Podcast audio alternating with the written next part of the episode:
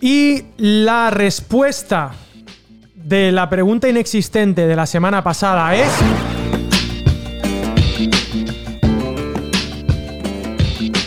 Muy bienvenidos a Academia de la Biblia Podcast, donde nos acercamos a la Biblia y queremos que la Biblia se acerque A nosotros. Muy bien. Bueno, Andrés. Más nosotros que nunca. Andrés Pérez.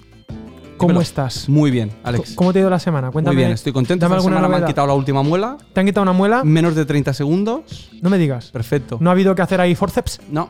todo Muy bien. Fantástico. Pues estamos aquí en Academia de la Biblia, capítulo 15. Te hago un 15.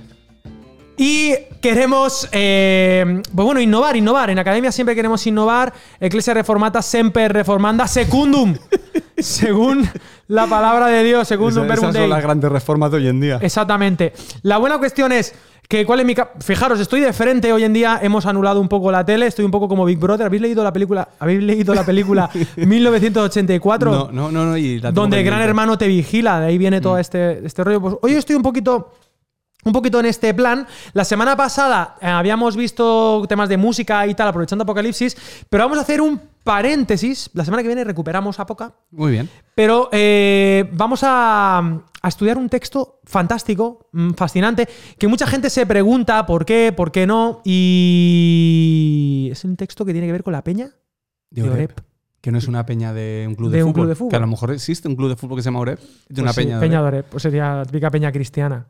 De Orep, ¿no? Que, Con varas todos, uh. Exacto. Me he traído mi vara. La peña Orep, esta movida de por qué Moisés no entró en la tierra prometida, qué es lo que hizo mal, se le fue la olla, tal y pascual. Entonces, yo tengo algunos problemas. Bueno, yo he estudiado psicología, ¿vale? Esto en la, en la, en la, en la facultad, en la UNED, en la Universidad Nacional de Estudios de Distancia.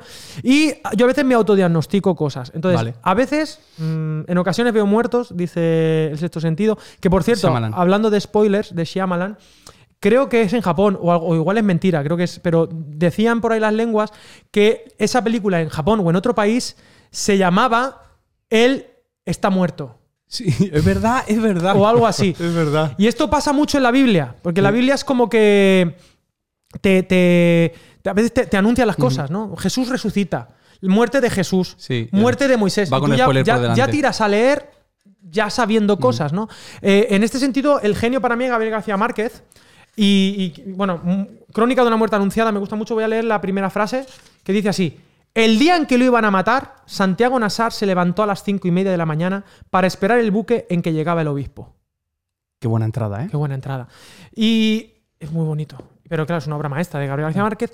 Y, Y, lo- y tú eras psicólogo, ¿no? Me decías. sí, entonces con el tema de psicología yo me autodiagnostico y a veces tengo la sensación, pues claro, porque claro, yo podcast cristianos, puedo hablar de podcast cristianos, Puedes hablar, claro. pero sin decir nombres. No. Hay podcast cristianos que son como muy int- intimistas. Sí. Son podcast cristianos de aquí estoy, susurran al estoy oído y aquí, estoy con el Espíritu Santo y tú vas a entrar en la intimidad aquí en mi, en mi mente y mis En mi ideas y mis locuras y son como muy hola sí tal y, y- Ujú. y tal. Y yo a mí me hubiera gustado hacer un podcast así. Y a veces pues cuando estoy contigo Es digo, imposible. digo, ¿será que me estoy inventando un amigo imaginario? llamado Andrés Pérez y a lo mejor todo, todo es fruto de mi imaginación y todo es eh, eh, cuestión mía, loca, ¿sabes? Y entonces me he imaginado a un tal Andrés Pérez con el que dialogo, pero la gente en realidad lo que ve es a un tío solo, en Hablando. la cámara, En plan, hablando- el club de la lucha. Exacto, en plan en Club de la Lucha, gran spoiler también que acabas de hacer para todos aquellos amantes de David Fincher. Perdón. Pero, Si eh, son amantes ya lo habrán visto. claro. Entonces, lo que me vengo a referir, que dice mi madre. ¿Estás solo o estás acompañado? Claro, estoy solo, estoy acompañado. Y digo, ¿y me estaré poniendo peor? ¿Estará la cosa Peor. peor porque ahora mismo estoy viendo otro, otro amigo imaginario que se llama Óscar Pérez? Porque yo todos mis amigos imaginarios les pongo Pérez de O sea, apellido. un, un amigo imaginario que casualmente es mi hermano. que es tu hermano mayor y que además es el tutor de Academia de la Biblia y que da clases en Academia de la Biblia. Digo, ¿será que estoy aquí alucinando? No lo Podría sé. ser. Hola, Vamos a ver, vamos a ver qué pasa, ¿no? hola Oscar Pérez. Me y sabes que me encantaría que tuviera alguien voz radiofónica por Ya primera era vez en hora, la vida, ya alguno de era mis hora. personajes. Sí, hola Oscar Pérez, ¿qué tal? Cuéntame, ¿cómo te ha ido la semana? ¿Qué haces aquí? ¿Quién eres? Hermano, La la semana me ha ido muy- bien, Alex. Eh, ¿estás aquí en Valencia? Si, si- si es que estás, O sea, que Estoy. es real. si es que Está aquí eres. hablando. pero tú también hablas todas las semanas y tampoco eres real. Que, Yo- que, yo- que hable no es una prueba. Yo de- muchas veces me imagino que soy imaginario. Ojo, ¿eh? Tú puedes imaginar que eres fruto de mi imaginación. Mm. ¿Sabes Pero qué bueno, teorías por ahí que dicen? eh, eh, Tete. El tete. El tete. Bueno, sois hermanos, Los hermanos brothers nos llaman. los hermanos, los hermanos brothers. Y, y, bueno, Oscar, en la realidad o en mi imaginación, es tutor de Academia de la Biblia.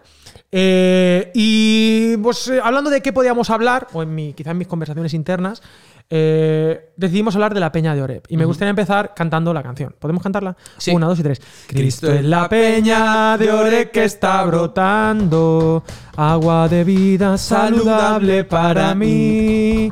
Cristo es la peña de Oreb que está estilos. brotando, agua de vida saludable para mí. ¿Cuál es mi cámara?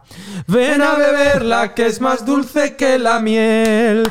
Refresca el alma, refresca todo tu ser. No, mi ser. O Mi tu ser y el tuyo, Cristo es la peña de ore que está brotando, agua de vida saludable para, ti. Para ti. Muy bien, un especial Eh, ¿te has dedicación a Eurovisión. ¿Te has fijado que el, el reggaetón Mm, es como el queso? A ver. Lo mejora todo. O sea, tú a cualquier canción le pones reggaetón y sube. El queso. Iba a decir un chiste interno sobre Quique Pavón, pero me lo voy a ahorrar porque, digo, él Sí, lo ve, él ve este podcast. Un saludo, a podcast. Quique, un saludo a Quique Quique, Pavón, ¿qué que es uno de nuestros más mayores fans. Eh, la peña de Oreb. Fíjate que teológicamente hemos dicho algo muy fuerte. Cristo es la peña de Oreb que está brotando. Eh, Oscar, ¿qué nos puedes decir, aparte de hola y que estás bien, qué nos puedes decir en torno a, a ese mm, momento de la peña de Oreb? Porque a todos nos suena que, bueno, Moisés golpea la piedra, estamos en la Torá, por ahí, por Éxodo. ¿Dónde, dónde nos encontramos en la peña de Oreb y qué es lo que pasa? Cuéntanos un poco. Hola, Bueno, Oscar. Hola, Alex. Me ha ido, bien, me ha ido muy bien la semana. Y pues si queréis que abra el tema, Ábrelo, un poquito. abre el melón. Eh, esta historia está, tiene dos cuentas. Tiene dos relatos, uno en el Éxodo y otro en Números, Según algunos. Según algunos. Vale. El mayor argumento posiblemente para decir que es la misma historia es el nombre del lugar, Mm. que es La Masá. Meriba. Mm, mm, em, mm. ah, también hay gente que piensa que son dos historias mm, Diferentes. diferentes, de dos En momentos diferentes. Vale, vale. Pero el nombre, el nombre del lugar es el mismo. Vamos a, a empezar por marcar eso. Entonces, Pero bueno, vuestro apellido es el mismo también. Y, Y porque sois, herma- sois hermanos, pero sois diferentes. Mm. pero no somos los únicos Pérez. Hay más Pérez. Claro. el mundo. Pero yo creo que en mi imaginación yo pongo Pérez porque como es el apellido, ¿sabes? Ujú. Como el apellido. Entonces todo es Pérez para mí. El ratoncito. El ratoncito Pérez. Pérez. Florentino Adela- Pérez. Adelante, Oscar. A lo mejor hay muchos Masás y muchos Meribas por el desierto. Correcto. y Dos historias. Las situamos para situarnos eh, a nuestros podcasters. Nos situamos en Éxodo chapter 17, 17 y números. Sí. Y números. eh, 20, 20. 20. 20. Vale. Están estas dos historias de la Peña de Oreb, o como queramos llamarlo. ¿Qué pasa ahí en Meribah? Bueno, según. um, Tú me ayudas, Tete. Eh, según una de las historias, eh, bueno, Éxodo es como una especie de relato breve. Em, para mí me cuesta más situar. ¡Os calláis!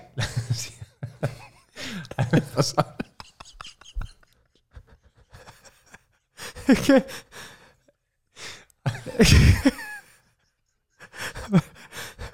No me pasa nada. Es que estoy haciendo perfumas. Sí, ¿Es fue así o no? Voy a llorar, tío. ¿Pero fue así o no fue así? ¿Fue así o no? vale, entonces. Sigue tú, sigue tú. Esto luego se corta. Entonces, en Éxodo 17, en Éxodo 17 podemos leer. Toda la congregación de los hijos de Israel partió del desierto de Sin. Estás loco. es que he visto el momento y pensaba que a lo mejor lo que Moisés, es que Moisés hizo eso, ¿no? No es verdad. Se me han empañado las gafas, tío. Vale, vale. Luego esto lo contamos, no os preocupéis. No os preocupéis que no. A ver, Éxodo 17 es corto.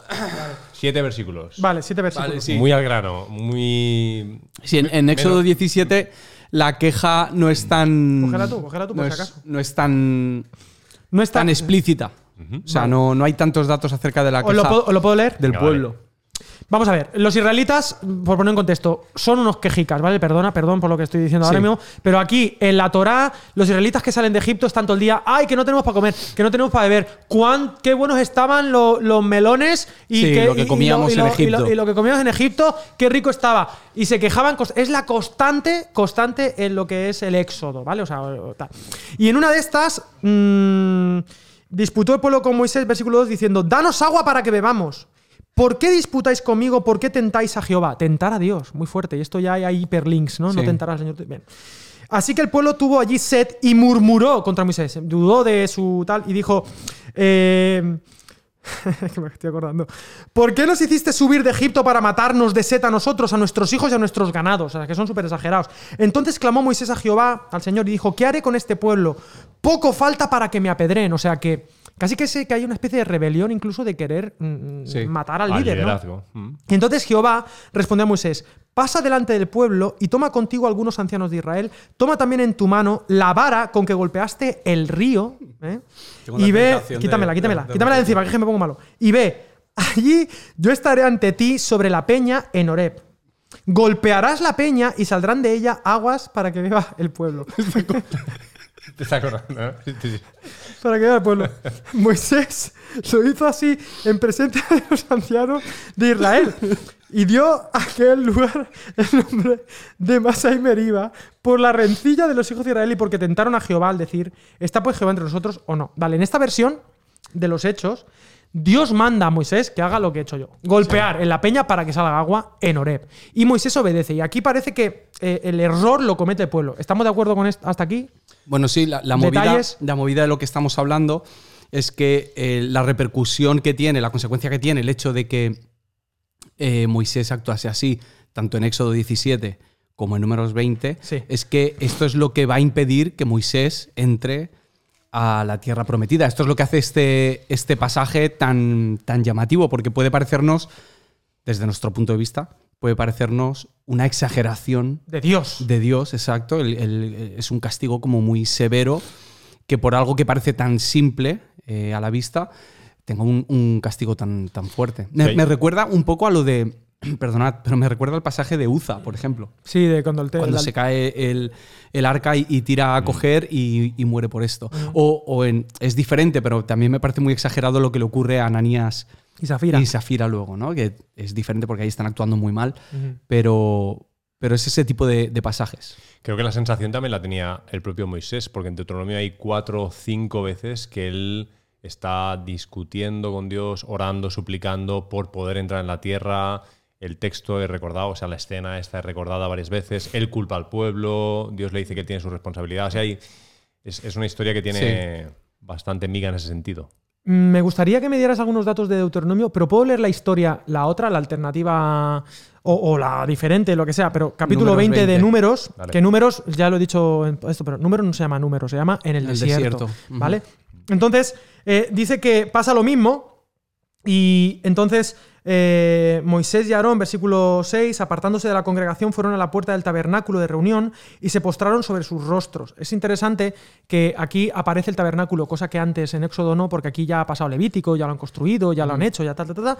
Dice, y se postraron sobre sus rostros. Entonces la gloria del Señor se le apareció y, y Jehová dijo a Moisés, toma la vara, igual que en Éxodo, y reúne a la congregación, tú con tu hermano Aarón, aquí suma a Aarón en lugar de a los ancianos, y dice, y ablata a la peña a la vista de ellos. No, no le dice que la golpea, que la golpee, sino que hable a la peña. Ella dará su agua, así sacarás para ellos aguas de la peña, y darás de beber a la congregación y a sus bestias. Entonces Moisés tomó la vara de delante de Jehová, como él le mandó. Reunieron Moisés y Aarón a la congregación delante de la peña, y él les dijo: Oíd ahora, rebeldes, haremos salir agua de esta peña para vosotros. Y alzando su mano, Moisés golpeó la peña con su vara dos veces, brotó agua en abundancia. Y bebió la congregación y sus bestias, como en Éxodo. Pero Jehová dijo a Moisés y Aarón, por cuanto no creísteis en mí para santificarme delante de los hijos de Israel, por tanto, no entraréis con esta congregación en la tierra que les he dado. Estas son las aguas de la rencilla, que es lo mismo que dice en Éxodo, Sí. por las cuales contendieron los hijos de Israel con Jehová, y él manifestó su santidad, su persona, en medio de, de ellos. Bien, una vez dicho estos dos textos que tienen algunas diferencias, por ejemplo, en una le dice golpea con la vara, en la otra habla, a la Habla. peña, pero en esta le golpea dos veces, en esta le golpea la vez que sea, una, sale agua, en una parece que los culpables son el pueblo, pero aquí parece ser que es Moisés el que quizá ha tropezado un poquito. Eh, cositas que se os ocurren aquí, a mis queridos amigos invisibles. Bueno, como os decía, en Deuteronomio hay numerosas cuentas en las que ves a, a Moisés hablando con Dios, o por ejemplo discursos en los que él está hablando al, al pueblo y en mitad del discurso le recuerda él al pueblo que por culpa de ellos, por culpa vuestra, Sí. eh, yo tampoco voy a entrar, ¿no? Entonces ahí, ahí como si juntas todos estos textos, Deuteronomio 1, 3, 4 y 32, por lo menos hay esos cuatro textos, en los que se podría hacer un, o sea, un largo debate de quién tiene responsabilidad, quién es culpable de la situación y quién considera que tiene parte o no. Está claro que para Dios el pueblo es responsable y Moisés tiene alguna responsabilidad. Vale.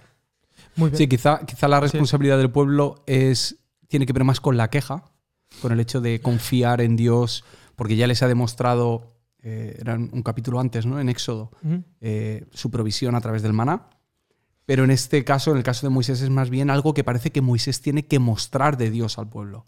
Sobre todo me llama la atención cuando dice al final, eh, por cuanto no me santificasteis, o sea, no habéis mostrado que yo soy diferente, o sea, que soy un Dios eh, apartado, que al final es una de las... O sea, la misión, la misión de Dios con Israel no era solo liberar al pueblo de Israel, sino que el pueblo de Israel comunicase ese Dios al resto del mundo. De ahí el eh, santos eh, como yo soy santo, ¿no? Y, y están perdiendo esa, esa oportunidad. Hay algo ahí en ese momento que creo que nos perdemos, Ajá. que- porque es superior a nosotros, que tiene que ver con lo sagrado, con... Bueno, no sé, me estoy poniendo aquí más místico que... Bueno, es que se habla de falta de fe. Lo que pasa es que la falta de fe de Moisés no tiene que ver con no creer que va a salir agua, que sería lo Claro, que nosotros... Sí, El milagro sucede Sí. y él cree que va a suceder. Pero él dice, por cuanto no creísteis en mí. Es decir, hay algo Ajá. que para Dios significa no tener confianza en él que no tiene que ver con que Moisés no deje de creer que si él ha dicho que va a salir agua, va a salir agua. es otra cosa. Es otra cosa. Sí, porque en el caso de números le dice que hable a la, a la A la peña, piedra, sí. él golpea la piedra, pero aún así sale agua. Sí, dos O sea, claro, no, no es que no es que Dios al haber desobedecido la orden, entonces ya no cumpla con lo que había dicho de darles agua. Igualmente hay agua. Exacto. Entonces lo hace mal. Hay algo, y creo que lo que está pasando no es tanto lo que pasa afuera, sino lo que está pasando dentro de Moisés. Hay algo en, su, en sus sentimientos, pensamientos que, o actitudes.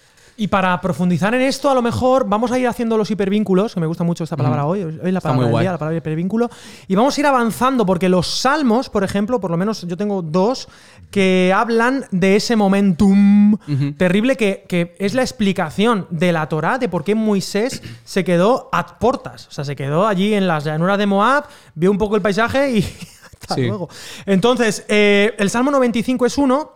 Eh, lo leo rápidamente. Versículo 6 dice: Venid, adoremos y postrémonos, arrodillémonos delante del Señor nuestro Hacedor, porque Él es nuestro Dios, nosotros el pueblo de su prado y ovejas de su mano. Hasta aquí esto que te inspira a ti o a ti. Bueno, calma, confianza. Calma, Dios sí, en la caña, aquí, tal. sí. Y sigue diciendo: Si oís hoy su voz, la voz del pastor, que te guía, tal, no endurezcáis vuestro corazón como en Meriba, o Meriba. Ya para allá, nos volvemos al Éxodo y a números. Como en el día de Masá en el desierto, donde me tentaron vuestros padres, me probaron y vieron mis obras. 40 años estuve disgustado con la nación y dije, es pueblo que divaga de corazón y no han conocido mis caminos, por tanto juré en mi furor que no, entrará- no entrarían en mi reposo. En este salmo también hay un argumento para decir que es el mismo, que en las cuentas de Éxodo y números es la mismo, que dice 40 años estuve con ellos. Es decir, que eso sucede al principio de todo el relato del desierto, ¿no? Claro, en claro. números 20 podría parecer que es algo... Hacia el final o exactamente, mitad o- Exactamente. Correcto. Y eh, otro, otro hipervínculo, que es la palabra de, de hoy, está en el Salmo 106, versículo 32, que dice, también lo irritaron, hablando de, de este contexto, también lo irritaron en las aguas de Meriba, le fue mal a Moisés por causa de ellos, y fijaros este punto, Oscar, y aquí tú, quiero tu comentario, sabio, porque hicieron revelar a su espíritu y habló precipitadamente con sus labios. ¿Qué, qué quiere decir esto de Moisés en este Salmo 106? Bueno, toda. No podemos decir lo que había en su interior. Pero desde luego lo que vemos exteriormente no parece tanta cosa. Es decir, si uno mira Mm. a un Moisés eh, con 40 años asesinando a un egipcio, Sí. eh, tú ves ahí un Claro, me parece más motivo para no entrar a la tierra prometida. pecado. Sí, que se ha ido un poco la mano ahí, un poco. un Sí. poco la el, mano. go- el golpe fue más fuerte Sí, que, sí, sí, que el de la claro. roca. Eh, sin embargo, mm, la, la cuenta de la historia de Moisés es una cuenta de, de- de fidelidad, de servicio, de entrega, de autonegación, a pesar de todo lo que le sucede.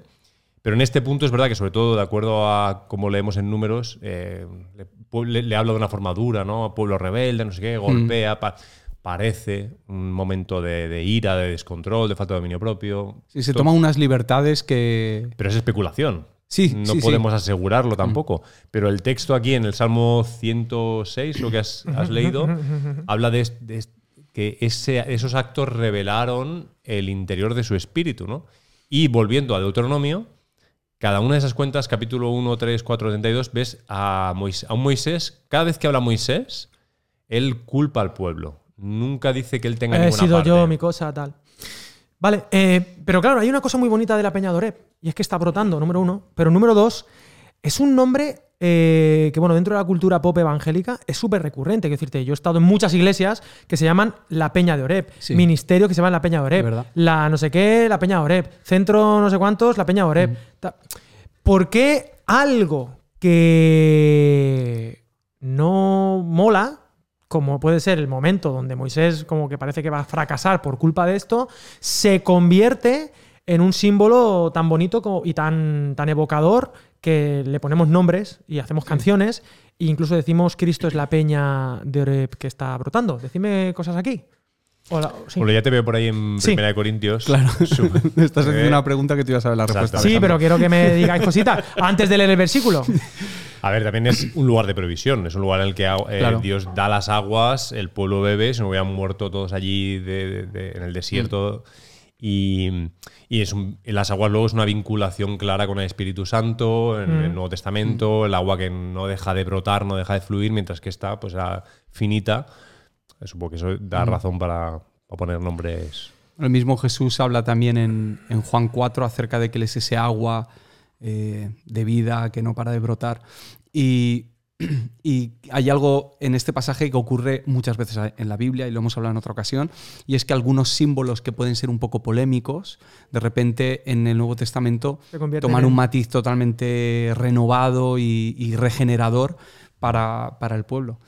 Y hay un par de ejemplos de teólogos que escriben el Nuevo Testamento que nos hablan de esto. En 1 Corintios 10, que es el versículo donde, con el que quiero. Bueno, igual este tendría que haber ido después, da igual. El 10, versículo 4, hablando de Moisés, que fueron bautizados en la nube y el mar, todos comieron el mismo alimento espiritual, el maná, capítulo 16. Pero eh, se va a Éxodo 17 y dice: Y todos bebieron la misma bebida espiritual, porque bebían de la roca espiritual que los seguía. Esa roca era Cristo. Pero de la mayoría de ellos nos agradó Dios, por lo cual quedaron tendidos en el desierto. Y a mí me encanta cómo esta gente no pilla, pilla una imagen del Antiguo Testamento, como tú dices, un poco conflictiva, un poco tal, y, y ven a Jesús ahí Sí. y dicen, aquí hay una imagen de ese, de ese, de ese Jesús, hay, una, hay palabra de Dios aquí, hay revelación de Dios que estaba apuntando a, a Jesús y él es esa roca golpeada, me gusta esta, esta idea, hablábamos of the record, golpeada por la vara de la ley, por la vara de Moisés, que ha sido, que es rota, la la- pero brota vida para todo, para todo un pueblo. Y luego el otro teólogo que lo desarrolla más es el que escribe Hebreos. En la carta de los Hebreos, en el capítulo 3, eh, va a comparar a Jesús con Moisés.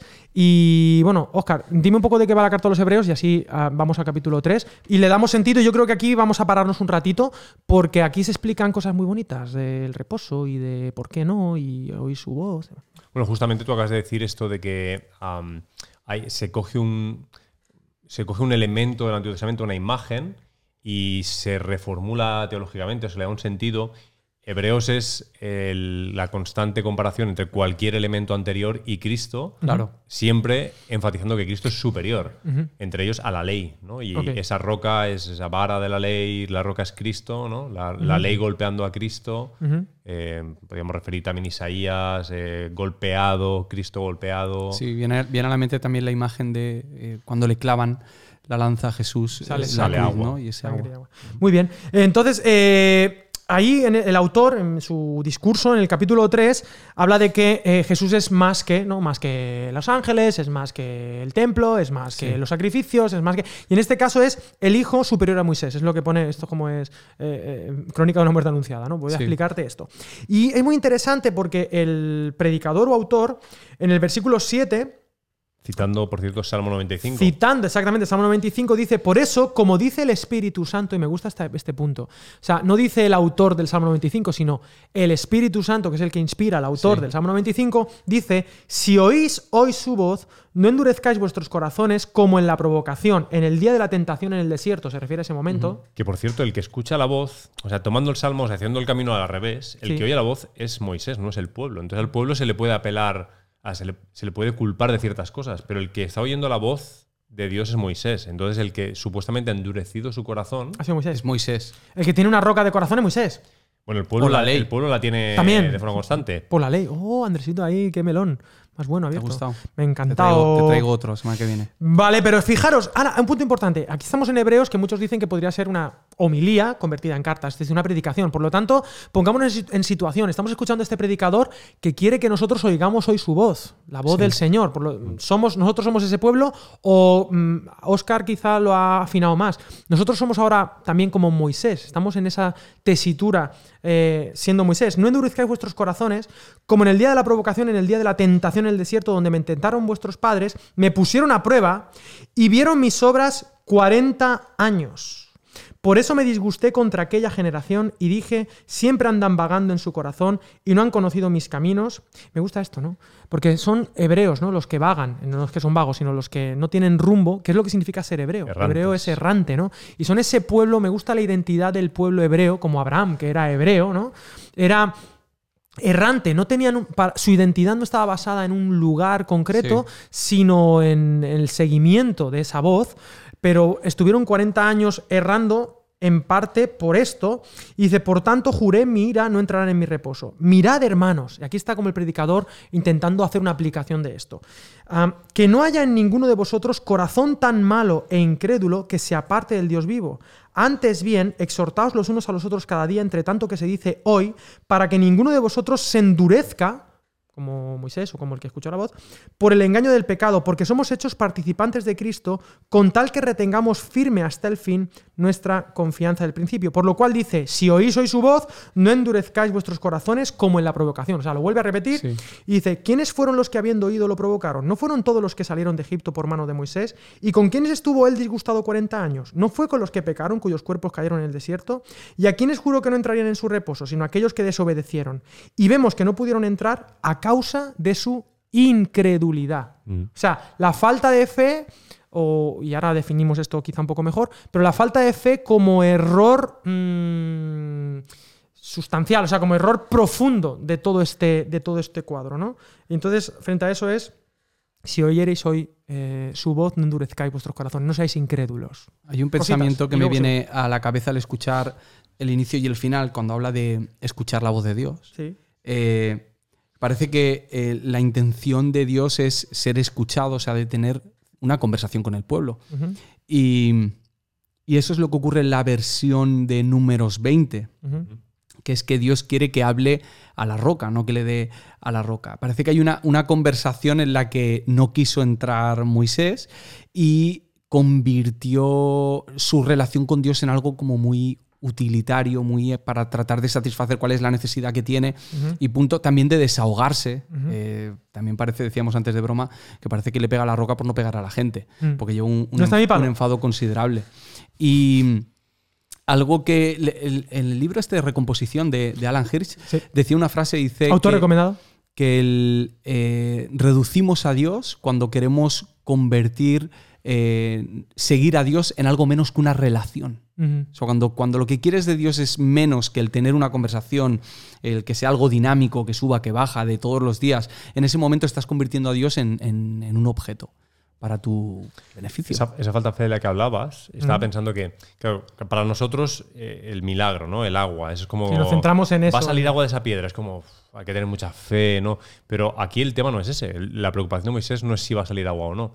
Yo creo que en lo que eh, Moisés deja de representar a Dios es en, en su, en, su, en su corazón, en su actitud. Es decir, no, no creer, para mí no es tanto no creer que no vaya a salir agua, sino no creer que Dios es de una manera determinada. Sí. Y entonces representarlo de esa forma.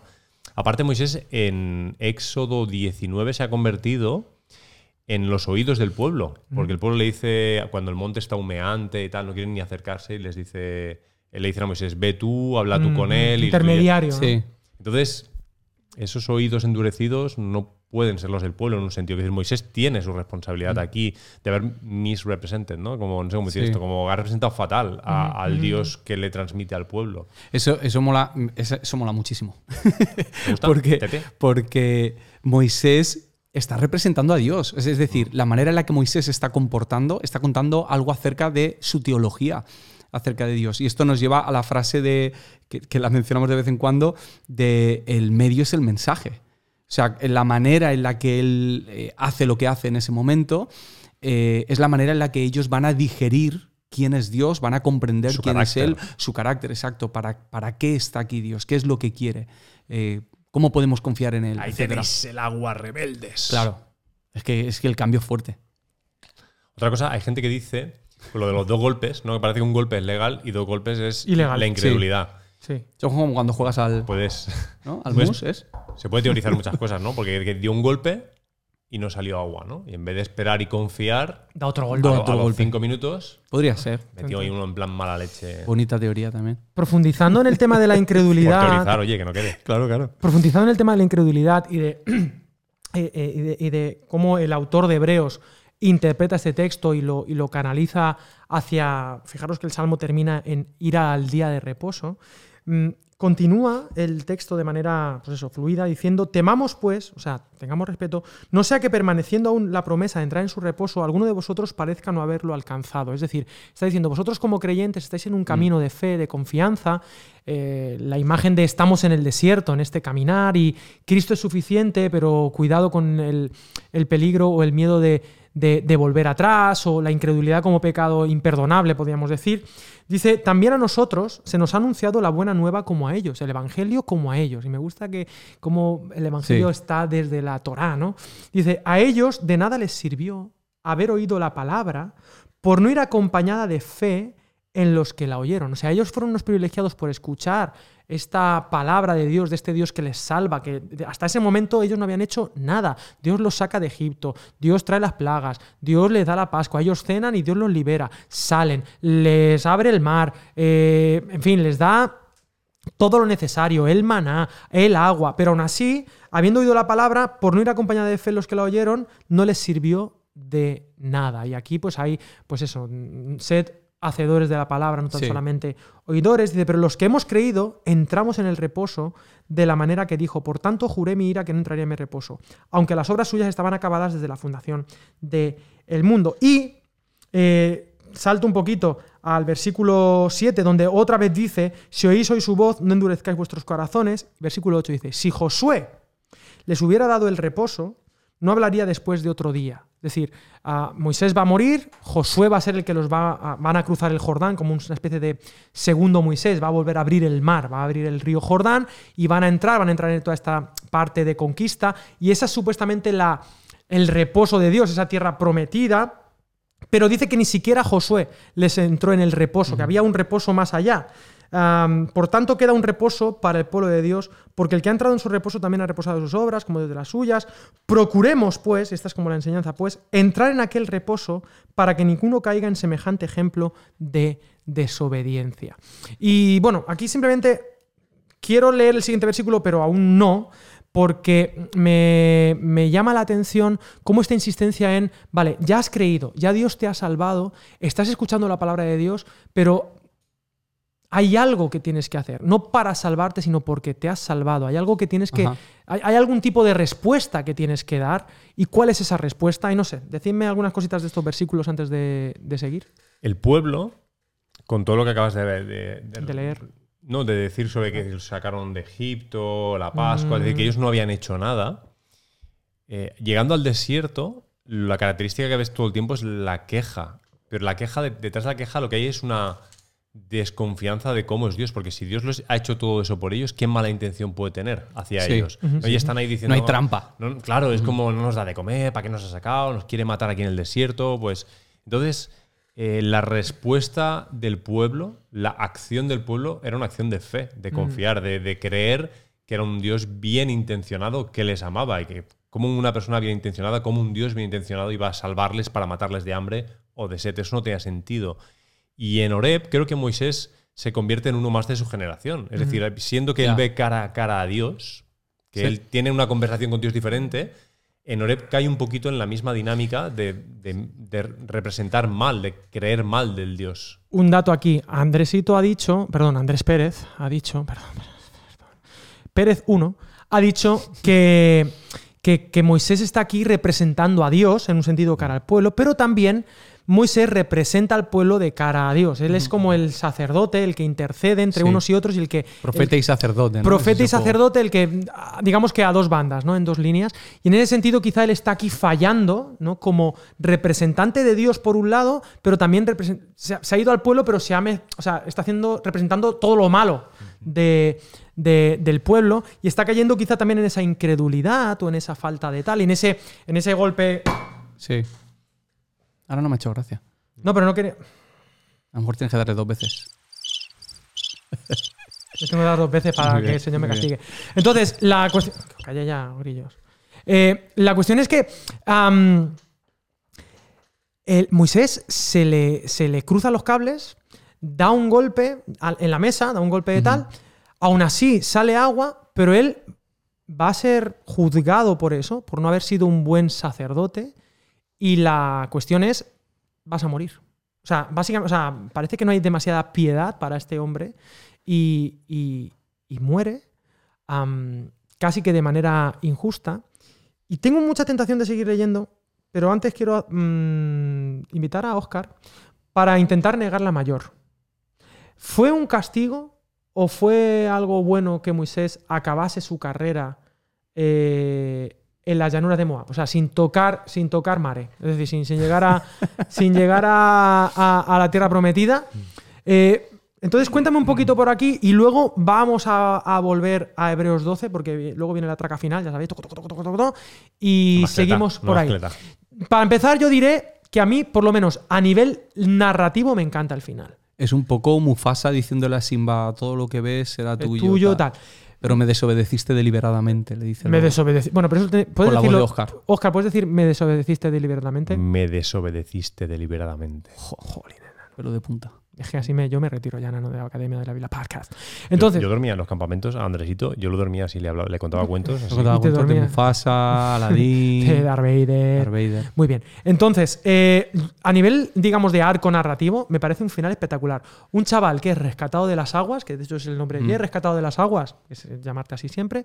Oye, res- rescatado de las la aguas, paradoja, tal. ¿no? Rescatado de las aguas. que por culpa de las aguas no termina entrando, tal, pero digamos que él es el gran rescatador, el gran fundador, legislador de la nación de Israel, pero jamás va a pisar ni un metro cuadrado de la nación de. Israel. O sea, va a ser el dador de la ley, es Dios, ta, ta, ta, sí, vale, pero va a ser el dador de la ley mm, de la, digamos, de la institución, pero no de la, no va a haber la nación, no va a haber hecho realidad Disney World. Es, No es sé si me hago entender. interesante, perdona, Oscar, antes, Sí, de que, antes de que entres tú, que es que el, el que les da la ley, el que supuestamente representa la ley, vamos a decir aquí, me perdonáis las herejías, ¿vale? Pero es el representante en la tierra porque ha cogido esa ley y es el que la ha comunicado al pueblo. Y ni siquiera él es capaz de cumplirla. Y, y eso mola. Eso mola, sí. que desde el principio Y él- y quede él, claro. Aunque parece claramente mejor que su generación, al final comparte el momento con su generación. El- el, el queda en el desierto como el resto de su generación. todos Sí. quedan ahí. ¿no? Solo dos de la siguiente generación van adelante en un sentido. Bueno, Caleb ya tenía 85 años, pero Moisés estamos hablando de 120. Es decir, era de la siguiente Sí. generación. Que no están mal 120 años. No ¿Por mal, qué no Oscar es, puede ser un buen final morir con 120 años? En, algunos, en algunas tradiciones rabínicas, enterrado por el mismo Señor. ¿No? O sea, por ese eso amigo pare- eso tuyo. parece decir Deuteronomio 34. Exacto, su amigo, o sea, o sea, le acompaña, le dice aquí tienes esto, ta, ta, ta, nos vamos a otro sitio quizá mejor. Dinos entonces, ¿Por qué quizá podemos hacer una lectura no de castigo, sino de, bueno, un buen final? De misericordia. de misericordia. Dinos, dinos, dinos, mira, dinos. Tengo Te, te quiero decir, dime mínimo cinco. cinco. cinco-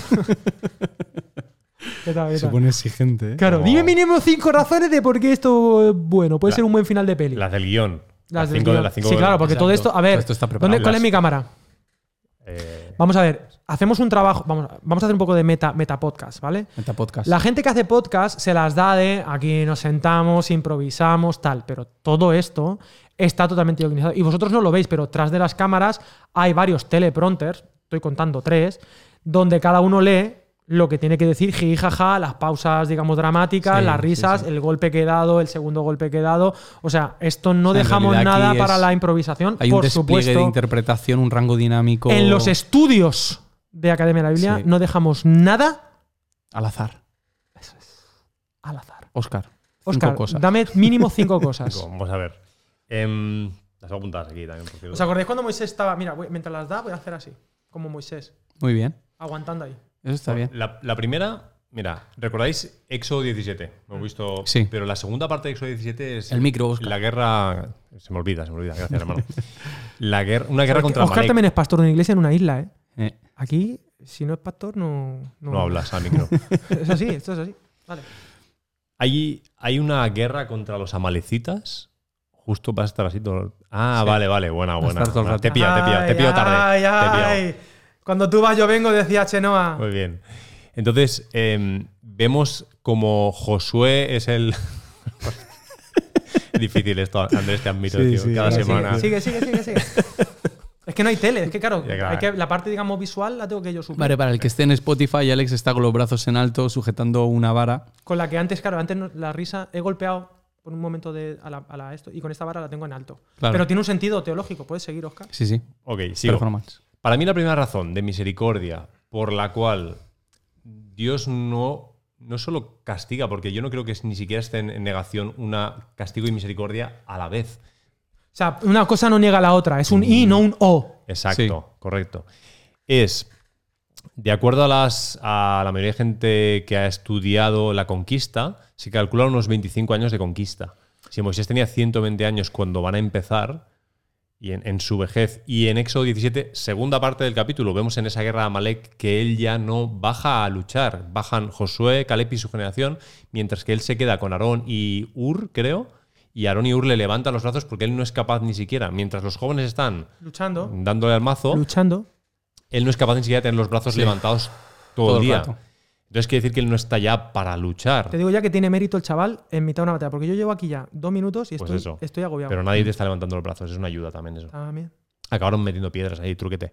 Es verdad. Eh, la cuestión es, el- la primera razón de misericordia de Dios para mí es evitarle 25 años de guerra a un anciano de A 120 un señor, años. a un señor ya que ya, ya, ya está bien toca la pieza.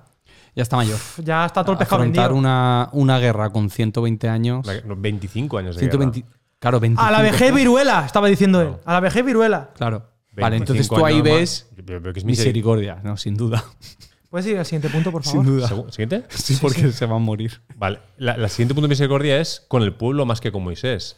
Porque lo mejor para el pueblo es un líder diferente. Mm. Si Moisés sigue ahí, Josué no va a dirigir al pueblo y Josué es el capitán, es el general del ejército más apropiado para 25 años de batalla para la conquista. Entonces yo creo que hay misericordia de Dios con el pueblo. Está asegurándose de que la transición salga bien, ¿no? tú quédate aquí. Oh, principio pastoral y de liderazgo aquí, ¿eh? Abrimos melón. Y ahora que has dicho transición, tercera razón para mí es justamente esa. Gracias. Una de las mayores gracias de Moisés fue discipular a Josué. Es decir, él no solo lideró, Claro. sino que discipuló a Josué para liderar la siguiente generación. ¿Puedo hacer un paréntesis, aunque me duelan los brazos? Si él no se quita de en medio, Josué no lidera nada. Sí. Lo que quiero, una de las cosas que estaba pensando, no sé cuándo, era que, que efectivamente una de las diferencias de Moisés y Josué fue ese discipulado de Moisés con Josué, que Josué quizá ahí no tuvo con no sé quién tuvo que tener. O sea, Claro. no hubo una, no hubo una, no hubo una transición natural, eh, o sea, no hubo una intencionalidad de Josué en delegar. Bueno, ¿a quién va a ser? Porque ya hemos conquistado, ¿vale? ¿Y quién es el siguiente líder para ya no esta situación de conquista o de desierto, sino de, de, de estar, ¿no? Sí, de estar aquí? establecerse y a la vez no hacer hubo, guerra. Y eso trajo lo que es el libro de jueces, que es un poco más caos. Capítulo 2 de jueces, de hecho, te da toda la razón. Gracias. Porque dice que cuando Josué Gracias, jueces. y los ancianos que vivían con Josué murieron, el pueblo se volvió a la idolatría. Exacto. Ujú. O sea, que Josué no hizo esa labor de discípulo. Lideró, pero no Claro. discipuló a Sí, dice que no, no pasó a la siguiente generación eh, estas Y enseñanzas. qué importante medir los tiempos de eh, momentos de discipulado y momentos de desaparecer. Sí, Bueno, Muy- a Moisés. desapareció, ¿verdad? ¡Eh, hasta luego! Pu- eh, cuarta razón, Oscar, por favor. La cuarta creo que es un acto de misericordia de Dios con el corazón de Moisés, que después de 120 años de tralla, Sí. en Deuteronomio ves en esas cuentas de capítulo 1, 3, 4, 32 que os decía cierta amargura por no entrar en la tierra prometida. Hay un momento en que eh, estás suplicándole a Dios, has visto varias oraciones ya, él, por favor, déjame entrar, déjame entrar, y llega un punto que Dios le dice, "Mm, basta, no hablemos más de esto, ¿no? Va a estallar. Y él cada vez que habla del tema es para culpar al pueblo. Entonces se le ve un principio de amargura con el hecho de no, en- con la decisión de Dios. Entonces creo que cortar ya con la situación, creo, Que- creo que, él- que- que iba peor, creo Qué, él. qué- qué humano, ¿no? Eso, el decir, ya está, ya no, ya no quiero hablar de este tema más. No va a traer esto, nada bueno. o sea, esto está zan- zanjado, no te está haciendo bien a ti, no me está haciendo bien a mí, ¿sabes? Dios hablando en, ese, Es en esa relación. tesitura, es muy fuerte. Quinta, quinta, quinta. Quinta, la, qui- ah, la quinta es como. La, ¿Tienes un botón de fuegos artificiales? La quinta es que en verdad Moisés sí que entró en la tierra prometida. No en Canaán, Me, me, me, me, me. Pero en la verdadera, a lo mejor. En la buena. en la, buena, la fetén. en la de Hebreos. En Claro. la de Hebreos. Con Dios. En el reposo. ¿Ya puedo reposar? Sí. Muy bien, ¿eh? Y sin Nur y sin Aarón, lo has hecho. Y que nosotros, Se nota el personal trainer. Te está, ¿eh? Te está ahí. Un aplauso a José Enrique. hay, hay, algo, hay algo guay aquí, y es que hay un punto sagrado y, y Momentum sublime sagrado. que nosotros nos perdemos de qué está pasando realmente, porque Dios le, le af- afecta, si es la palabra, tanto. Eh, pero por golpear una piedra, Mm. es- incluso habiendo matado antes, es por lo que no entra. ¿Qué cosas haremos nosotros Ya ves tú. Que nos hagan eh, indignos de formar parte de esa tierra prometida, pero cómo a través de Cristo cada uno de nosotros también podemos entrar a, a- a esa tierra. ¿no? Es como un acto de misericordia. Al final, la Peña de Oreb no es un sitio en el que se juzga al hombre que no es capaz de tener una fe completa en Dios, sino que ahora es ese lugar en el que, bueno, pues ahora hay misericordia para todos, para que todos entren a la tierra. Para el pueblo y para Moisés. Mm, Y, y esto que decías antes de la fe, tío, me gusta mucho, perdona que te interrumpí, No, no, estamos no, no. cogiendo aire. si dices que te gusta mucho. pues- Eh, te voy a decir por qué. Venga, ¿por qué, Andrés? Porque mm, hoy en día, cuando hablamos de no tener fe, Mm. la gente asocia esta idea al hecho de no creer en Dios, en la existencia de Dios. Mm. Pero el pueblo de Israel o Moisés creían en Dios, es más, se quejaban a Dios. Mm.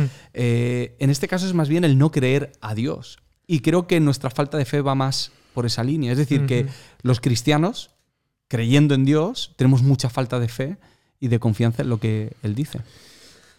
En esta línea de pensamientos, eh, volviendo a Hebreos, el gran intérprete de esta sección, eh, es muy interesante que un texto sin contexto, ¿qué es? Venga, academialabiblia.com. Un pretexto. Un pretexto. Y claro, hay un versículo que viene justo después de toda esta narrativa de Oreb, en realidad, porque es todo, llevo todo el capítulo 3 y lo que llevamos del 4 es Oreb, y de repente, después del golpeo a la roca, de que la roca se rompe, de que hay que creer, de que tenemos que escuchar la voz de Dios, entonces viene esta parte famosa de Hebreos 4.12. La palabra de Dios es viva y eficaz y más cortante que toda espada de dos filos que penetra hasta partir el alma y el espíritu, las coyunturas y los tuétanos y discierne los pensamientos y las intenciones de- del corazón. Y me gusta toda esta sección, cómo, cómo va de la Peña de Oreb a, conectarnos con la palabra para decir, oye chicos, estamos siendo apelados, y chicas, estamos siendo apelados por esta palabra que es capaz de romper nuestra piedra, de sacar ese agua, de alimentarnos, que discierne nuestros pensamientos, nuestras intenciones, y tenemos que estar dispuestos, abiertos a ella, confiando de que, de que nos va a adentrar en, la, en el reposo, dice. Y justo después de esta sección y ya con esto me medio me callo, versículo 14 hay un por tanto, es decir, un de todo lo que te he dicho antes de la palabra de Dios, de Orep y tal, voy a llegar a una conclusión que es una de las grandes tesis de Hebreos, que dice, por tanto, teniendo un gran sumo sacerdote que traspasó los cielos, Jesús, el Hijo de Dios, retengamos nuestra profesión, que es lo que está diciendo todo el tiempo. Ya Dios os ha liberado, pero tienes que mantenerte en lo que Dios te ha dicho, seguir creyendo, estar abierto a la palabra. Es un poco lo que no hizo Moisés, retener Correcto. su profesión en ese momento. Porque dice, no tenemos, y aquí te va, claro, por eso hablábamos antes de que Moisés era sacerdote, representaba a Dios delante de los hombres y, a, a lo- y representaba a los, al, a- al pueblo delante de Dios, era el sacerdote, el intercesor. Pero en realidad Jesús en este pasaje es superior a Moisés y dice, no tenemos un sumo sacerdote que no pueda compadecerse de nuestras debilidades, de nuestras inquietudes, sino uno que fue tentado en todo según nuestra semejanza, pero sin pecado, sin esa incredulidad. Que por cierto, Moisés no tuvo compasión en ese momento del pueblo. A pesar de que les dio agua, les juzgó y les llamó rebeldes, enfadados. Exactamente, por la queja que tenían y por la. De hecho, le estaban condenando, ¿no? Y querían matarlo. Dice, y entonces la conclusión a la que llega el capítulo 4 es este versículo famosísimo, por lo menos yo lo uso mucho, ¿no? Acerquémonos, pues, confiadamente al trono de la gracia para alcanzar misericordia y hallar gracia para el oportuno socorro, ¿no? Esa fuente de gracia, de misericordia, ese trono, ese trono de la roca, me gusta, bueno, ya me, me voy un poco. Pero mm, cositas que, que os, que os no sé, que os evocan estas cuestiones, porque me gusta ver a, a Jesús como el verdadero Moisés, el que sí que cumplió, el que sí fue el sacerdote, el que es esa peña de, de Oreb. Y ahora me quiero ir a los evangelios, pero antes me gustaría escuchar algunas ideas sugeridas de este pasaje conectado con Oreb, con tal, con cual. Simplemente esos versículos finales del capítulo 4 cobran una Brillan. profundidad ex- brutal ah, Sí. después de analizar todo esto, ¿no? Y la diferencia, el contraste entre en el desierto el pueblo tentó a Dios. En Hebreos, aquí en estos capítulos, Jesús es tentado en todo por nosotros. ¿no? Es, es la, la máxima distancia entre la confianza absoluta en Dios de Jesús, de su naturaleza, su carácter, su bondad. Creo en ti, Padre, totalmente. Voy a dar mi vida porque creo en ti, creo en tu plan. A la incredulidad del desierto de, aunque nos estás liberando, no nos acabamos de fiar de ti. No, no creemos, creemos que nos has sacado con alguna mala intención aquí el desierto. Ese contraste es, es brutal. Bueno, eso, eso tiene mucho que ver con la labor que tenía Moisés de eh, limpiar cualquier imagen eh, eh, de deidad que hubiese en el pueblo de Israel, porque ellos vienen muy contaminados La en- idolatría, de idolatría y tal. Entonces, eh, Moisés tiene una labor de mostrarle cómo va a ser ese Dios. Y esto es lo que hace Jesús precisamente, ¿no? Es mostrarnos el corazón del Padre eh, y es algo que Moisés no pudo hacer en ese momento. Y ah, bueno, a mí me gusta pensar, antes de irnos a los evangelios, me gusta pensar en, el pueblo de Israel, eh, eh, por lo menos desde la Torá. Eh, A mí me resulta muy, muy, muy bonito, o no sé cómo explicarlo, que de Génesis a Deuteronomio, claro, algunos personajes están en tierra prometida, pero el pueblo de Dios no, no tiene, o sea, son el pueblo liminal, es decir, está, eh, antes se les da la ley que la tierra, antes tienen Sí. el conocimiento de Dios, o sea, son una nación al revés. Eh, primero, primero conocen a su Dios y la identidad está no en un sitio concreto, no en unas, ni siquiera unas costumbres, sino que todo gira en torno a, a esa confianza en esa palabra, en ese Dios que habla, que habla con ellos. Y de hecho la Torá termina en Deuteronomio, es decir, podrían haber dicho, venga, vamos a poner algunas, no sé, algunas leyes ya estando en, eh, y aunque algunas probablemente se pudieron diseñar estando en, no, no, no, no, no, lo que tenemos es antes de estar aquí. Esto Sí. es lo importante para, para, para nosotros. No sé si esto os, os evoca alguna cosita o sigo. Bueno, nosotros solemos ir al revés. Nosotros lo hemos ido al revés. Eh, especialmente cuando hablamos en liderazgo que tiene que ver con las iglesias locales, eh, lo primero en lo que se piensa es en el lugar. ¿Cuál es el espacio en el que, en el que vamos a estar?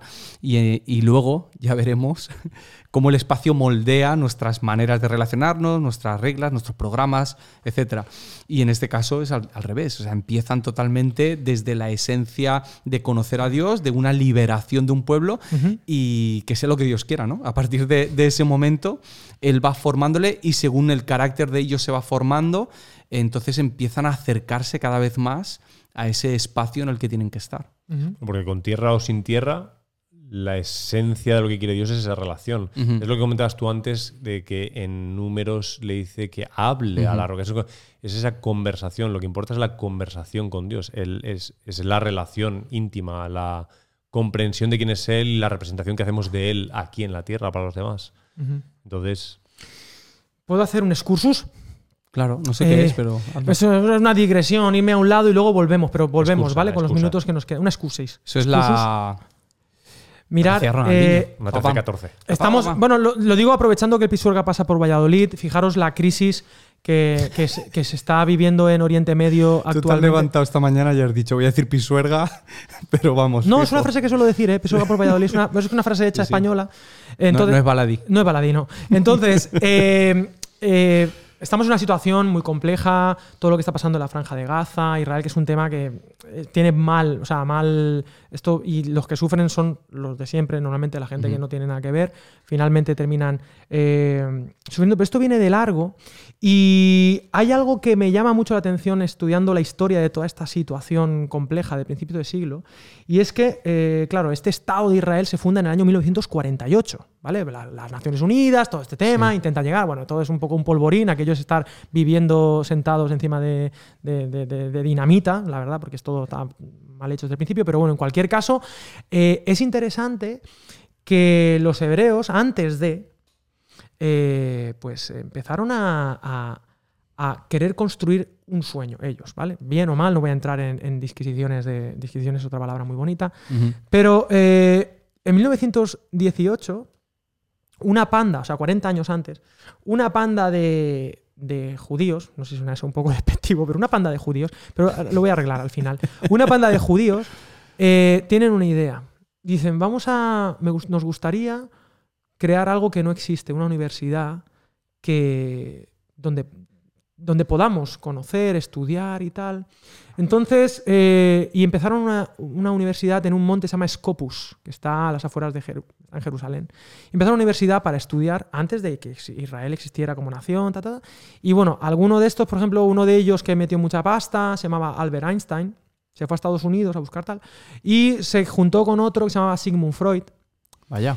Y dijeron, oye, nos falta gente. Oye, Martin Buber, ¿te Vaya. apetece sumarte a este proyecto? Y escribir libros finitos. Y escribir libros finitos y que sean difíciles, pero que luego lo que tú dices mole. Claro. Entonces, y como estos, unos cuantos más, que antes de generar o pensar en X, en Y, Z, pues vamos a hacer algo para conocer, para tal. Y la primera clase de esa universidad, que es la Universidad Hebrea de Jerusalén, eh, la dio eh, Albert Einstein. 40 años después se declara este Estado de Israel, pero claro, no, no parte de la nada. Había ya un trabajo, había, una, había un desarrollo y su identidad no estaba tanto en, en- en el, en el trozo de tierra que le habían Sí. dado, sino en que habían estado creando conocimiento, palabra, por decirlo de alguna manera, El logos. el logo, sí, durante 40 años desde un lugar y un espacio y además con gente mega pro y que hoy en día tú te vas a la Universidad de Jerusalén, la Universidad y bien ves los que han salido de allí, pues eso, te vas a un Nubal, Harari, ¿Ah, sí? Sí, sí, él es profesor de allí. eh, y muchos, muchos, muchos, muchos otros que, mm, quieras o no, son gente que, que- que, bueno, que, que son unos máquinas hasta hoy y ya los premios Nobel ni, ni hablar. Y me gustaba esta comparativa, ¿no? De 40 años justamente entre que comienza tal y esta gente tiene su movida y lo que pasó aquí, ¿no? 40 años de desarrollo, de trabajo hasta que llegan. No sé. ¿Ideas de esto? Me recuerda a una frase eh, que se utiliza mucho cuando se predica de estos pasajes, que Ajá. es que eh, primero había que sacar al pueblo de Israel de Egipto y luego Mm, a Egipto Exacto. del pueblo de Israel. ¿no? Entonces creo que ese proceso de. es un proceso no solamente de formación, sino de desintoxicación de lo que traes hasta que, hasta que llega el momento en el que lo haces. Que por cierto, creo que nosotros estamos viendo un momento Así. parecido. Sí, correcto. Creo que hemos. De deconstrucción y construcción, Y, ¿no? y- y en este último año, además, nos vamos a encontrar con la. Con la próximamente nos vamos a encontrar con la cuestión de que eh, hemos sacado o nos han sacado ya de- del coronavirus, Sí. pero ahora van a tener que sacar el coronavirus de nosotros. Es decir, ahora Sí, hay una, de la- una repercusión y una consecuencia de todo esto que se va a notar en nuestras comunidades. Creo que esto pasa constantemente. No, y, y, bueno, esto lo hemos hablado ya por activa y por pasiva, llevamos más de un año de, de- de pandemia, pero el hecho de cómo como iglesias hemos tenido que resignificar nuestra identidad, no tanto desde el espacio, que está Claro. bien y es útil y gloria a Dios, sino desde otras consideraciones, desde la identidad a la palabra, Sí. al otro, o sea, reconfigurar la comunidad, en fin, volver a lo, a- a lo básico, a la, a la esencia. Y, Oscar, yo sé que quieres decir algo, pero vuelvo a, la Torá, qué bonito que el pueblo se constituye ahí, en el límite. No, no, no, no, no hace fa- ¿sabes? No, no es. Aquí ya está todo lo que Dios quería para ellos, en un sentido, ¿no? Y es este, esta identidad desde la palabra, la configuración de una identidad, de un pueblo, de una comunidad, eh, en la palabra, en ese oír la voz de Dios, en ese seguir, en, ese, en esa confianza y, y no la incredulidad. Oscar. Desde los cursos que estabas haciendo Ah, y vale. lo que ha dicho Andrés antes, Pero a que mola esto de la universidad, tío, eso es una movida. ¿eh? Qué bueno, muy bonito. Jolín, es que yo. estaba pensando que los textos, sin su contexto, Ujú. no sé qué has dicho antes, pero cuando estudiamos estos textos, cuando estudiamos estos textos, eh, no solemos pensar mucho en una parte del contexto muy importante que tú has mencionado en el, en el transcurso del podcast, que es el, el tema de que la realidad histórica del momento es el politeísmo. Mm. Entonces, la importancia de cómo Moisés tiene que representar a este Dios, que es el único Dios, es clave, ¿no? Eh, es aquí donde está la Shema. Claro. Eh, es aquí donde este pueblo está empezando a entender que solo, a pesar de todo lo que han vivido, solo existe un Dios verdadero. Es aquí donde está Éxodo 32 Mm. y esos becerros, eh, donde hay esta lucha por comprender que, que no hay, un, no hay un, un Dios de la guerra, ni un Dios del vino, ni un Dios del agua. Yahvé es el único Dios verdadero, ¿no? Y, y esa falsa representación o esa mala representación de Moisés en esos momentos es clave en Sí. su contexto. Sin el contexto quizá tiene menos sentido. En la SEMA, además, eh, hay dos ideas eh, que han aparecido en varias ocasiones en el podcast. Una es que descubres cómo es Dios y que Él es uno y que es, bueno, que es único, que es incomparable, pero también cómo tienes que transmitírselo a la siguiente generación. y, y quizá aquí era lo que estaba pasando. Estaban representando al Dios que no era y no lo estaban transmitiendo a los demás ni a la siguiente generación. Y ahora sí me voy a los evangelios, pero antes, pasando otra vez por Corintios, eh, hipervínculos. Capítulo 10 dice que todos en unión con Moisés fueron bautizados en la nube y en el mar, todos comieron el mismo alimento espiritual y todos bebieron la misma bebida espiritual. Porque bebían de la roca espiritual que los seguía. No hemos hablado. Una roca que se mueve, que va detrás de una especie de coche escoba que va con la botellita de Sí, agua. esto es algo que hablábamos que hay comentaristas que lo ven, lo ven Como una así. roca que iba con verdad- ellos. te- Sí, es una roca que estaba con ellos y que le seguía. Bueno, roca espiritual No que los no seguía. meto. Nube, Dice, fuego. Sí, es, y una piedra. podría ser. Sí, esto es como el capitán. Piedra, papel, tijera. Capitán Planeta, ¿no? Fuego, viento, tal. eh, bueno, dice, esa roca, claro, y aquí Pablo dice, la roca espiritual que lo seguía, esa roca era Cristo. Pero de la mayoría de ellos no se agradó Dios, por lo cual quedaron tendidos en el desierto. Estas cosas sucedieron como ejemplos para nosotros.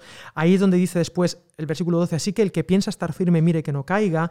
No os ha sobrevenido ninguna prueba que no sea humana, pero fiel es Dios que nos dejará ser probados más de lo que podéis resistir. Por tanto, amados míos, huid de la idolatría, ¿no? Muy interesante esto. Y ah, habla de la copa de la bendición, habla de, de cómo Dios, eh, como Jesús nos, nos es, es nuestra agua, es nuestra peña de Oreb, es nuestra, es nuestra, nuestra roca. Y claro, aquí hay un montón de conexiones con eh, eh, Jesús como la roca, como la piedra angular, como la piedra de tropiezo también, ¿no? La piedra donde te chocas con ella y te, no te juzga, pero tú, de alguna manera, por, por no responder correctamente, eres juzgado por ti mismo, por tu propia actitud, pero también es la roca de la esperanza y de, y de, y donde puedes obtener esa agua, esa palabra, ¿no? Porque siempre el agua con la palabra ha tenido mucha conexión. Y ahora sí, para terminar, me voy al Evangelio. Y me es inevitable pensar lo que ha dicho Oscar, ¿no? Cómo brilla simplemente con Hebreos 3 y 4. Cuando te vas a la palabra con este cuadro precioso de la Peña de Oreb, es como cuando hablábamos de Juan 3:16, pero no habíamos leído el 14 y el 15 de la serpiente en el desierto, entonces brilla mucho más Juan 3:16. Pero entonces vámonos a la cruz. Y, y- y ahí en la cruz Jesús, me encanta, él, en, un momento dice, tengo sed. Él en ese momento Sí. va a ser golpeado, o sea, estamos diciendo que la peña es donde está golpeado por la ley. Él va a ser ninguneado, va a ser matado, o sea, siendo el Salvador, siendo el verdadero Moisés, el pueblo sí que lo va a condenar y sí que lo van a matar. Mm, Va a sentirse tentado a, a dar un par de golpes Sí, sobre la sí, sí, mesa. a poner a todos va a decir hasta aquí. Eh, va a poder hacer uso de la fuerza para decir, mira, pues, bueno, las tentaciones de, de- de Satanás en el desierto, de Lucas 4, Mateo 4, eh, eh, de, de ser este Mesías sin cruz, pero él decide ser, no ser el que golpea, sino ser la roca que es golpeada, eh, el sufrir el oprobio. eh, y bueno, para mí todo esto, y, y ser el, el que, el que no falló en la peña de Oreb, ¿no? Ser el, ser el verdadero mm, Moisés que sí que iba a adentrarnos en la tierra prometida. Mm, ¿Qué, qué, qué hay aquí? ¿Qué hay aquí entre la peña de Oreb, entre la cruz? ¿Qué pensáis de toda esta cuestión soteriológica? A mí me flipa que Jesús es Moisés y Jesús es la roca. Exacto. O sea, al final es, es todo en, el, en, en esta escena y se encarga él de todo porque seamos nosotros una o la otra, porque a veces podemos pretender ser la roca y ser nosotros los que alimentamos a los demás. No somos las personas indicadas para, para ni una cosa ni para la otra. Necesitamos a Jesús. No tengo mucho que añadir ya a esto que has dicho de, De el- Jesús. el sien- elegir ser la roca golpeada y no la vara que golpea. Y para terminar, eh, simplemente eh, hablando de Moisés, de este héroe que llega justo al final, hay muchos ejemplos de películas y de, y de- y de historias donde el héroe mm, no consigue ver Mm. por lo que ha luchado, pero digamos que en su muerte deja ese legado. Para empezar, el propio Cristo, en un sentido, él tiene que morir, es verdad que resucita, ¿vale? Pero él tiene que pagar ese precio, pero es común en la, en la literatura, ¿no? Un William Wallace, ¿no? Que muere gritando libertad, con una intención cristológica brutal, o historias en la vida real, como William Wilberforce, que no vio la aprobación de las leyes para acabar con la esclavitud en, la- en- en el Imperio Británico, o cuando hemos hablado de Martin Luther King, ¿verdad? Que lo comparábamos justamente con ese momento limítrofe de la vida de la vida de Moisés. No sé si hay algún ejemplo más de pelis, de, de gente que tiene que, que- que- que sacrificarse para conseguir el, el objetivo. Pero en cualquier caso, eh, eh, un final feliz. Porque eh, dice Oscar que efectivamente eh, eh, Moisés fue a la tierra prometida, pero es que además ah, el Antiguo Testamento, desde, humildemente desde nuestra postura cristiana, creyente en Jesús, no puede terminar la historia bien a menos que apunte a Jesús. ¿no?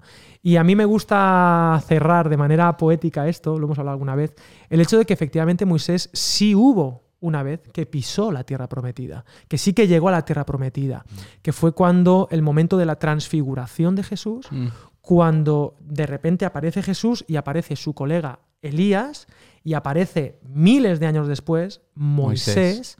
al lado entrando con su amigo Jesús, que quizá lo había enterrado, pero, pero Moisés entrando por primera vez en la historia en esa tierra prometida. Era una cuestión de tiempo que el final eh, fuera feliz. ¿no? Y leía anoche que todos queremos resucitar, eh, todos queremos ser felizmente resucitados, pero no queremos la triste realidad de que hay que pasar también por, Por la muerte. algunas pruebas. ¿no? Entonces, eh, bueno, algo que añadir, porque tengo un comentario teológico muy importante, pero Pues yo estoy. Estás encantado. Yo estoy No muy bien. el tema del héroe, decir que a nivel bíblico, Hebreos 11 es, Ajá, esa, es verdad, claro, esa lista claro. de héroes que no, No ven. no ven. Sí. Y la cita famosa de Jesús de que si el grano no muere, no lleva fruto. ¿no? Es, Mm. tampoco es, la misma línea de, de- de Mm. pensamiento. Que no has inventado nada, es lo que quiere decir Oscar. Sí, sí, no, por supuesto, no, Esto- no, no, no peli. no hay creatividad. Tanta peli, tanta peli. Hay que- recordar también que, como decía Calvarz, eh, un buen predicador debe tener una, una Biblia muy grande en una mano Ajá. y en la otra debe tener una, una vara muy larga. Para en el, en el caso de que alguien no. Si oyeres su voz, ¡pum! Como Goku. No enduro Sky, bueno, el, el bastón magic, el- Claro. que no sé cómo se diría en español, porque yo lo veía en valenciano no, catalán. pues bastón mágico. Bastón No, mágico. no. Se uno te- de se le ha esos. olvidado el español ahora, para- amigo. Sí, ah, sí, se me ha olvidado. sí. Entonces, eh, familia, espero que hayamos eh, disfrutado tanto como yo. Gracias a mis amigos imagineros, a los Pérez, así los llaman. ¿Está a la los que Pérez. viene? La semana que viene depende, sí. depende de mi. si queréis que esté, yo estoy. Ah, pues lo hablamos. Sí, pues igual lo, lo- Ah, pues lo lo hablamos. hablamos ahora. ¿Dónde vamos a ir ahora a comer? A Vic and Trotter. A comer Trotter, editoriales, no nos escribáis a partir de ahora. Estamos en tres horas off de, Sí. de tal. Si estáis interesados en eh, Sí. colaborar con nosotros, nos llamáis y nosotros estamos a la orden. Para lo que sea, nos dais, hacemos un unboxing de los Sí. libros que nos mandéis. Eh, recordad bien. que Cristo es la peñadora que está brotando agua de vida saludable para mí. Y recordad que estamos a punto de sacar un disco del grupo Rapto. Es verdad. Eh, no sé si y quieres decir que recuerden suscribirse y dar campanita y mandarle el episodio a sus amigos. Y nos vamos cantando. Eso. Cristo es la peña de está. Anímate, Oscar. No, pero- Agua Reggaetón. de vida Reggaetón, saludable. Sí, estás para tirándolo mí. muy pentecostal. Cristo es la peña de Oreb que está brotando. Díselo. Agua de vida saludable para mí. Ya tú sabes, Ven a beberla que más dulce que la miel. estamos activados. Refresca el alma, refresca todo tu ser. Cristo es la peña de Oreb que está brotando, agua de vida saludable para mí. Chimpón.